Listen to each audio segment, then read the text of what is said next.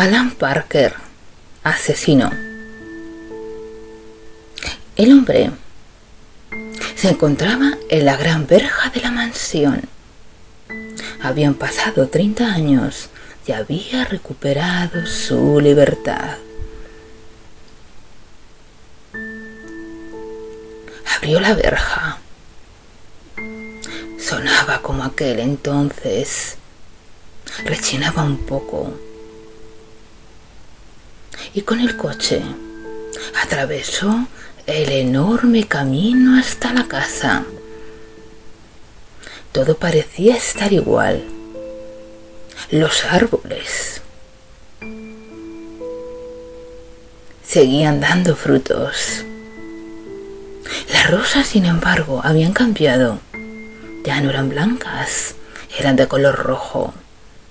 Y por las paredes de la casa escalaba la hiedra que había tomado también el color de las rosas. Pero ¿quién se encargaba de cuidar el jardín? Dio vueltas por el mismo. Allí estaba la fuente, que no daba agua, y aquellas estatuas de piedra.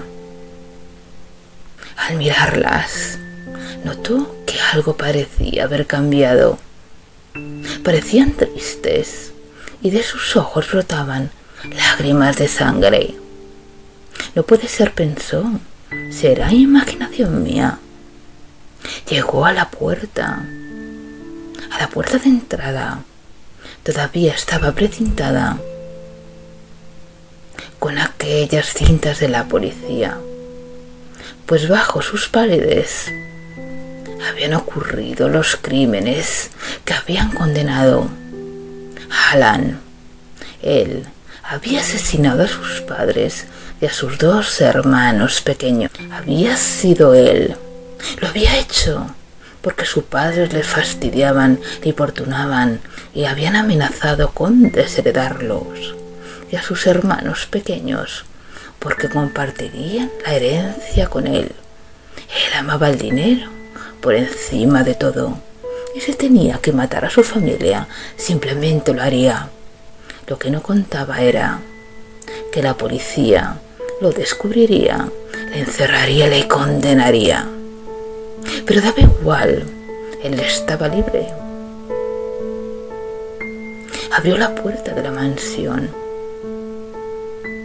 Allí todo estaba en silencio, todo estaba oscuro. Se acercó a los enormes ventanales corrió las tupidas y lujosas cortinas. Era mediodía. El sol entraba por los enormes ventanales. Destapó uno a uno los muebles, que estaban cubiertos con sábanas blancas. que lo había hecho? Paseó los dedos por aquellos muebles y por el piano estaban llenos de polvo, a pesar de haber sido cubiertos. Se vieron los dedos y sopló para desprenderse de aquel polvo de años. Subió las lujosas escaleras de mármol que daban a la segunda planta, a la de las habitaciones. Allí todavía se olía sangre y estaban las manchas del líquido rojo. Todavía allí. Atemporal. Entró en la habitación de sus padres y les vio en el suelo, recordando cómo había acabado con su vida a tiros. Luego fue a la habitación de sus dos hermanos pequeños que dormían juntos. Y también pudo ver las manchas de sus pequeños cuerpos cuando él les había disparado también. No sentía nada, era incapaz de sentir algo. Simplemente, al quería quitarse a su familia de en medio, lo hizo. Ahora era día toro. Había cumplido condena y sería enormemente rico sin el importunio de sus padres y la competitividad de sus hermanos pequeños. Se rió al recordarlo. Era un ser sin sentimientos. Bajó al salón, se acercó al piano y se puso a tocarlo. Era un gran pianista. Hubiera sido un pianista famoso si el crimen no se hubiese interpuesto en su camino. Pero ¿qué se le va a hacer? Nadie es perfecto. Miró su reloj. Era tarde. Tenía hambre. Cerró la puerta de la mansión. Se montó en su maravilloso coche deportivo y se acercó a la gran ciudad para cenar en uno de sus restaurantes favoritos. Habían transcurrido 30 años. ¿Seguiría allí?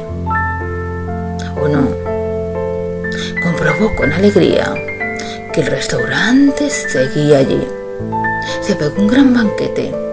Hacía tiempo que lo echaba de menos y volvió a la mansión. Era de noche. No había luna. Todo estaba oscuro. El jardín no estaba iluminado, pero de repente lo vio.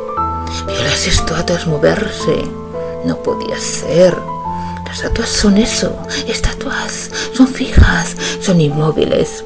Quizá el vino, el vino le hiciese ver cosas que no eran. Se pellizcó. Sí, realmente, la visión era cierta. Las estatuas se acercaron a él de aspecto amenazante y le rodearon. Y Alan sintió miedo por primera vez. Quizá las estatuas estaban poseídas por las almas de su familia. O quizá estuviesen allí rodeándole para llevárselo al infierno. De repente, un ruido le despertó. El carcelero, su guardián, había abierto la puerta de su celda y le dijo, Alan, ha llegado el momento, Alan Parker, por fin. Vas a recibir el castigo que te mereces. Acompáñame. Y siguieron por un largo pasillo, oscuro y húmedo, que acababa en una habitación. Alan, Alan había sido condenado después de 30 años en la cárcel a la inyección letal por la muerte de su familia.